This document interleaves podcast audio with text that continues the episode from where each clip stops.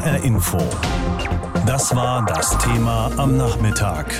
Zwischen Kritik und Kampfansage. Merkels Flucht nach vorn. Wie oft wurden sie schon während der Corona-Krise in einem Atemzug genannt, die Bundeskanzlerin und die Ministerpräsidenten, genauer gesagt die Regierungschefs und Chefinnen der Länder. Aber jetzt scheint die Kanzlerin offenbar kurz davor, das Tischtuch zu zerschneiden. In einem Fernsehinterview bei Anne Will im ersten hat Angela Merkel Kritik geübt an den Spitzen der Landesregierungen und sie hat laut darüber nachgedacht, das Infektionsschutzgesetz zu ändern, damit der Bund das Heft des Handelns an sich ziehen könne. Und dieses laute Nachdenken, das mutmaßlich sogar eine Drohung war, schlägt immer höhere Wellen. Denn nun wird diskutiert, was die Aussage der Kanzlerin für das weitere Krisenmanagement von Bund und Ländern bedeutet. Und in dieser Debatte spielt natürlich auch eine Rolle, wie die gescholtenen Länderchefs und Chefinnen reagieren. Den Überblick hat unsere Berliner Hauptstadtkorrespondentin Claudia Plass. Mehrere Ministerpräsidenten haben ihren Corona-Kurs verteidigt, trotz deutlicher Kritik von Bundeskanzlerin Angela Merkel.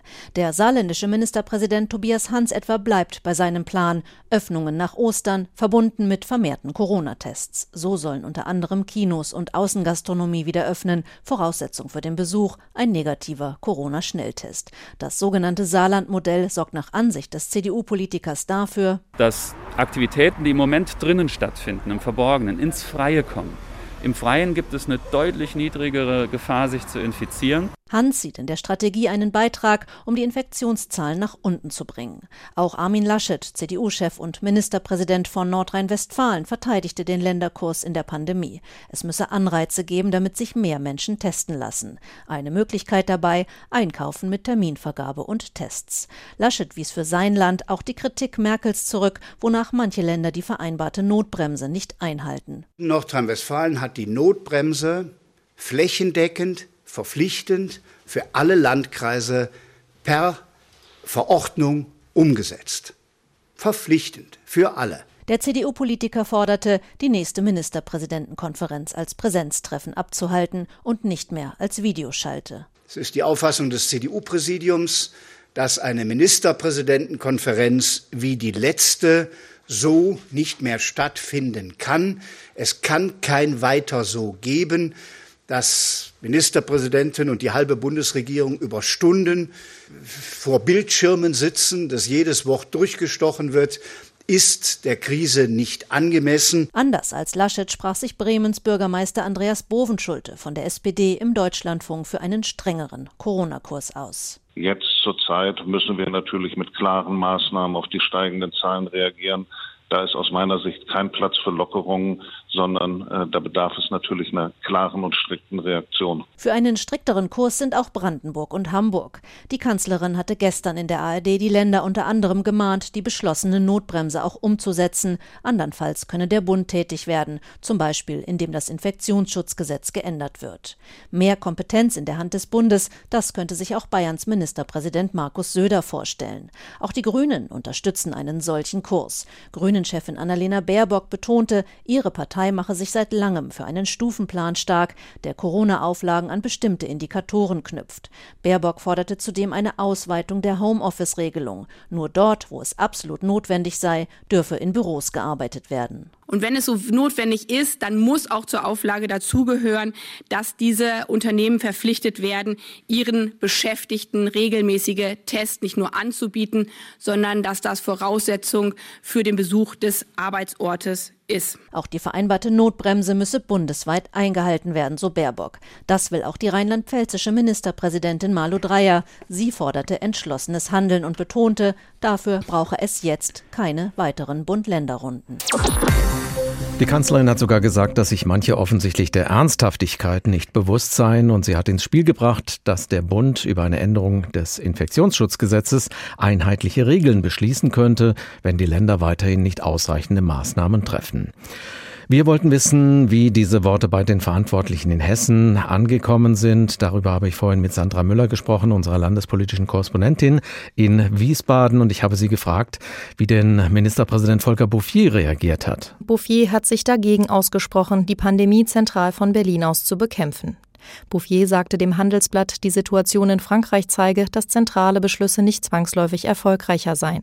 Außerdem hieß es aus der Staatskanzlei, Hessen halte sich an die vereinbarten Regeln. Gesetzesverschärfungen seien nicht nötig, stattdessen müssten die gefassten Beschlüsse der Ministerpräsidentenkonferenz umgesetzt werden. Wenn sich die Regierenden untereinander kritisieren, dann ist das ja in der Regel ein gefundenes Fressen für die Opposition. Welche Reaktionen gab es denn von dieser Seite in Hessen? Ja, wir haben bei allen Oppositionsfraktionen im Hessischen Landtag nachgefragt. Von der Linksfraktion heißt es, dass man Merkel insofern zustimmen muss, dass es jetzt keine Zeit Zeit ist für mehr Lockerungen. Das sieht die AfD ganz anders, denn ihrer Ansicht nach gibt es ohnehin schon viel zu viele Einschränkungen und man solle eben ganz raus aus diesem Lockdown. Was die Frage angeht, ob der Bund mehr Entscheidungen treffen sollte, da findet die SPD, dass an dieser Aussage schon was dran ist. Das sei zu viel auf die Länderchefs verlagert worden. Die FDP sagt aber genau das Gegenteil, nämlich, dass man die Pandemie nicht von oben herunter lösen kann. Stattdessen müsste man die Wirtschaft mehr einbinden, zum Beispiel über die Modellprojekte. Zur Not, und so viel zum Thema Kampfansage, zur Not, sagt Angela Merkel, könne sie in der Pandemie auch ohne die Bundesländer entscheiden, denn das Infektionsschutzgesetz ließe sich ja schließlich ändern.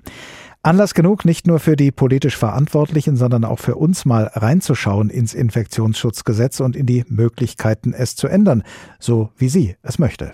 Wir müssen mit einer großen Ernsthaftigkeit jetzt die geeigneten Maßnahmen einsetzen. Und einige Bundesländer tun das, andere tun es noch nicht. Angela Merkel ist genervt von den Ministerpräsidentinnen und Präsidenten. Zu zaghaft, zu unentschlossen, zu uneinheitlich scheint ihr das Corona-Management zu sein. Die Abstimmungsrunden mühsam. Aber es gehe halt nur gemeinsam. In einer Demokratie wird es nicht per Order de Mufti äh, verfügt, sondern es muss durch Überzeugung äh, passieren. Nun ja, aber wenn sich die Chefinnen und Chefs der Länder nicht überzeugen lassen wollen, dann hilft halt manchmal sanfter Druck. Und den macht Merkel mit einem Wort. Infektionsschutzgesetz. Dann muss ich überlegen, das ist meine Amtszeit, das ist meine Verpflichtung.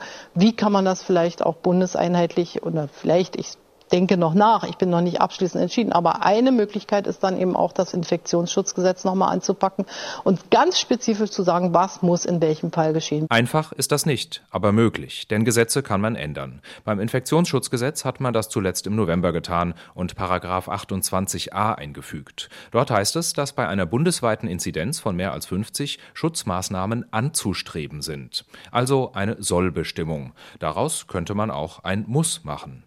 Denkbar wäre auch eine allgemeinere Ermächtigung für den Bund, also zum Beispiel die Möglichkeit, Maßnahmen wie Ausgangssperren selbst per Verordnung zu erlassen. Momentan geht das noch nicht, mit einem geänderten Gesetz wäre es aber möglich. Schnell geht das alles nicht, denn es wäre das übliche Verfahren. Sprich, die Bundesregierung könnte einen Vorschlag machen, der Bundestag berät zunächst im Plenum, dann in Ausschüssen und stimmt dann ab. Ziehen im Bundestag die Fraktionen von Union und SPD mit, wäre eine Mehrheit dafür sicher. Weil aber ganz unzweifelhaft die Länder von den Konsequenzen dieses Gesetzes betroffen sind, müssen auch sie gehört werden im Bundesrat. Sie können widersprechen. Und in Zeiten, in denen sich in den Ländern fast alle denkbaren Farbenspiele von Koalitionsregierungen finden, in zwei Ländern sogar aktuell verhandelt wird, wer künftig mit wem regiert, ist dieser Ausgang längst nicht mehr so vorhersehbar wie früher. Zwischenfazit: Wenn Angela Merkel also nicht tatenlos zusehen will, dann sollte sie besser bestehende Möglichkeiten ausschöpfen. Auch die gibt es nämlich, sagt der Staatsrechtler Christoph Möllers von der Berliner Humboldt-Uni. Ein Lockdown per Bundesgesetz. Schließlich kommt die Ministerpräsidentenkonferenz im Grundgesetz gar nicht vor. Wohl aber der Artikel 74, der sagt, dass der Bund Gesetze machen darf zu Maßnahmen gegen gemeingefährliche oder übertragbare Krankheiten bei Menschen und Tieren. Ob Angela Merkel allerdings wirklich alle Möglichkeiten der Verfassung ausschöpfen will, daran darf man zweifeln. Der Konsens war ihr schließlich immer wichtiger, und den will sie mit ihrer Ansage wohl auch wieder erreichen, statt durchzuregieren mit allem, was das Grundgesetz hergibt. Soweit die Erläuterungen unseres Politikredakteurs Christoph Schelt. Erläuterungen rund um das Infektionsschutzgesetz, ein Gesetz, das Bundeskanzlerin Merkel notfalls ändern möchte, um in der Corona-Pandemie notfalls auch ohne die Bundesländer entscheiden zu können. In einer Demokratie wird es nicht per Order de Mufti äh, verfügt, sondern es muss durch Überzeugung äh, passieren. Da muss dann wahrscheinlich viel Überzeugungsarbeit geleistet werden, denn einige Länderchefs und Chefinnen weigern sich schlicht, die fest vereinbarte Notbremse ab einer Inzidenz von 100 zu ziehen. Darüber habe ich vor der Sendung mit Professor Ulrich Battis gesprochen. Er ist emeritierter Professor für Staats- und Verwaltungsrecht in Berlin. Ich wollte von ihm wissen, ob wir als Bürger befürchten müssen, dass unser föderaler Staat nicht mehr handlungsfähig ist, wenn es darum geht, die Pandemie zu bekämpfen, weil jedes Bundesland macht, was es will. Nun, nicht jedes Bundesland macht, was es will, das geht nicht. Wir haben immerhin ein einheitliches Infektionsschutzgesetz, das überall gilt und dessen Maßnahmen auch überwiegend ja auch einheitlich umgesetzt werden. Nur die Vorstellung, dass man ein Gesetz hat und dass deshalb die Umsetzung des Gesetzes im Einzelfall immer identisch ist, die ist illusorisch. Das haben wir beim ersten Lockdown gesehen. Dort galten einheitliche Regeln für das gesamte Bundesgebiet, ein scharfer Lockdown, schärfer als der zweite, äh, den wir hatten, der eben gar kein echter war und schon schärfer auch als die Maßnahmen, die wir jetzt haben. Aber trotzdem hat es circa 200 Gerichtsentscheidungen gegeben, die sehr unterschiedlich ausgefallen sind und äh, die die Maßnahmen, die alle auf einheitlichen Regeln beruhten, unterschiedlich ausgelegt haben. Daran wird sich auch in Zukunft nichts ändern. Merkel wirft den Länderchefs ja vor, die Bund-Länder-Runden für politische Spielchen zum eigenen Vorteil zu nutzen. Was geht da vor sich zwischen der Kanzlerin und den Ministerpräsidentinnen und Präsidenten? In aller Zurückhaltung muss man zunächst einmal sagen, versagt hat eindeutig das Kanzleramt. Darüber kann man auch gar nicht reden. Man kann nicht mitten in der Nacht nach langstündiger Unterbrechung einen Vorschlag machen, der überhaupt nicht abgestimmt ist, der theoretisch natürlich machbar wäre. Man hätte diese Osterruhe machen können. Österreich zeigt es ja, dort wird es gemacht. Aber man kann doch nicht nachts ansetzen und sagen, wir machen das jetzt und nichts ist vorbereitet. Ich meine, das ist einfach dilettantisch. Also der größte Versager in dieser Situation war das Bundeskanzleramt und dessen Chef, solch einen Vorschlag völlig unvorbereitet und unabgestimmt zu machen. Und in der Situation sich dann zu entschuldigen, besteht aller Anlass, ist völlig in Ordnung. Aber dann jetzt in einen Drohmodus zu verfallen, sehe ich bei der Kanzlerin auch nicht. Dafür ist sie viel zu klug, weil sie auch weiß, dass das gar nichts nützen würde. Also, was man den Ministerpräsidenten vorwerfen kann, das ist richtig, dass es zu viele Durchstechereien gibt dass man zu viele Nebenabreden macht und sich auch, wir sind im beginnenden Bundestagswahlkampf, das ist ganz offensichtlich, da liegen bei einigen die Nerven blank und da wird eben auch, es früher Willy Brandt sagte, gelegentlich geholzt. Wenn es nicht klappt mit der Überzeugungsarbeit zwischen Bund und Ländern, kann die Kanzlerin denn überhaupt über eine Änderung des Infektionsschutzgesetzes die Länder zwingen, sich an Beschlüsse zu halten? Die Kanzlerin kann die Länder zwingen, insofern, wenn es ihr gelingt, das Infektionsschutzgesetz äh, zu ändern. Das heißt, sie muss eine Mehrheit haben. Und das ist in der derzeitigen politischen Lage ja doch sehr fragwürdig. Sowohl innerhalb der Koalition gibt es Spannungen, und innerhalb der Länder gibt es ganz, und auch im Bundesrat gibt es ganz unterschiedliche Positionen. Also wir sind in einem Vorwahlkampf, das muss man so sehen, zum Bundestag. Viele profilieren sich. Und da ist es ein Wabankspiel, ohne große Vorarbeit zu versuchen, jetzt eine Rechtsverordnung oder ein Gesetz zu ändern. Theoretisch hat die Bundesregierung hier durchaus Möglichkeiten, Verschärfung einzuführen, aber das ändert dann immer noch nichts daran, die gelten dann zwar bundesweit, aber sie müssen umgesetzt werden. Und ich kann nur erinnern, der erste Lockdown im Frühjahr galt bundesweit und trotzdem haben wir ungefähr 200 Gerichtsentscheidungen gehabt, die sehr unterschiedlich ausgefallen sind und wir haben sehr unterschiedliche Praxen in den Ländern gehabt. Und das wird beim nächsten Mal grundsätzlich nicht anders sein. Ich glaube, Merkel wollte ja auch nur mal ein bisschen die Folterwerkzeuge vorzeigen. Sie will sie, glaube ich, nicht wirklich anwenden gegenüber den Ländern. Sie hat ja auch gesagt, bei Anne Will, Bund und Länder müssten zusammenhalten. Was würde es denn bedeuten, wenn dieses Prinzip aufgegeben wird und der Bund den Ländern mehr vorschreibt, was sie zu tun haben bei der Pandemiebekämpfung? Durch Rechtsverordnung könnte der Bund hier die Maßnahmen verschärfen. Das ist möglich. Aber in der derzeitigen politischen Lage ist das nicht sehr wahrscheinlich, dass sie überhaupt dafür eine Mehrheit bekommt.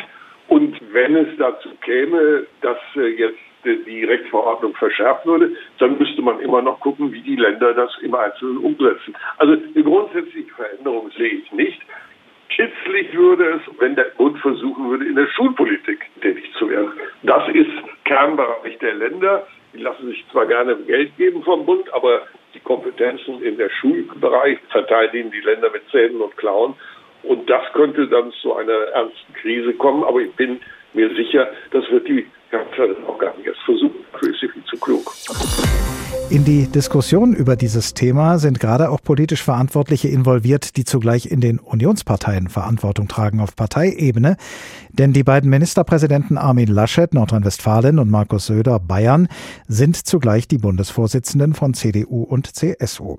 Und deshalb äußert sich nun unsere Hauptstadtkorrespondentin Franka Welz zu der Frage, was die jüngste Diskussion über das Corona-Krisenmanagement für die CDU bedeutet. HR Info Meinung. Das im Suezkanal auf Grund gelaufene Schiff Ever Given ist wieder frei. Der Tanker Union dürfte hingegen noch eine Weile im Schlick feststecken. Denn bisher scheint niemand eine Idee zu haben, wie die Partei aus der Krise findet, in die sie sich selbst hineinmanövriert hat. Der neue Kapitän Armin Laschet schon gar nicht. Wer das gehofft hatte, wurde heute Mittag eines Besseren belehrt.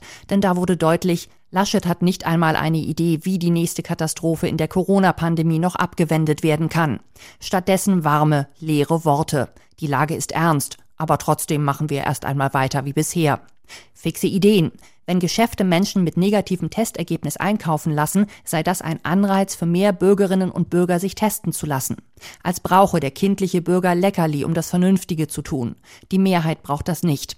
Zumal es wahnwitzig erscheint, in Zeiten exponentiellen Wachstums mehr Menschen in Einkaufszentren oder den ÖPNV zu locken. Realitätsferne. Wenn die Lage dramatischer werde, so Laschet, sei er offen für Vorschläge des Bundes und aus den Ländern, was man noch besser machen könne.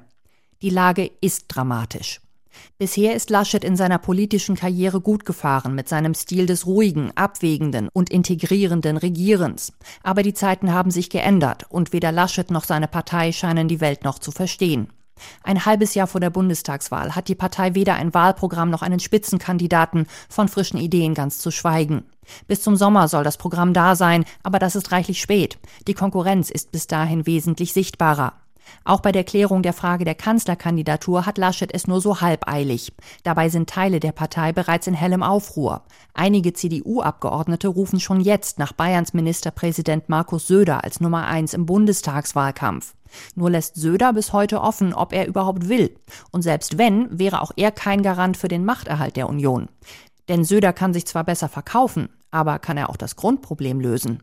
Das Geschäftsmodell der Union funktioniert offenkundig nicht mehr. Jahrzehntelang ist sie gut gefahren nach dem Motto Leben Sie, wir kümmern uns um die Details. Ihr großes Versprechen, erfolgreiches Management.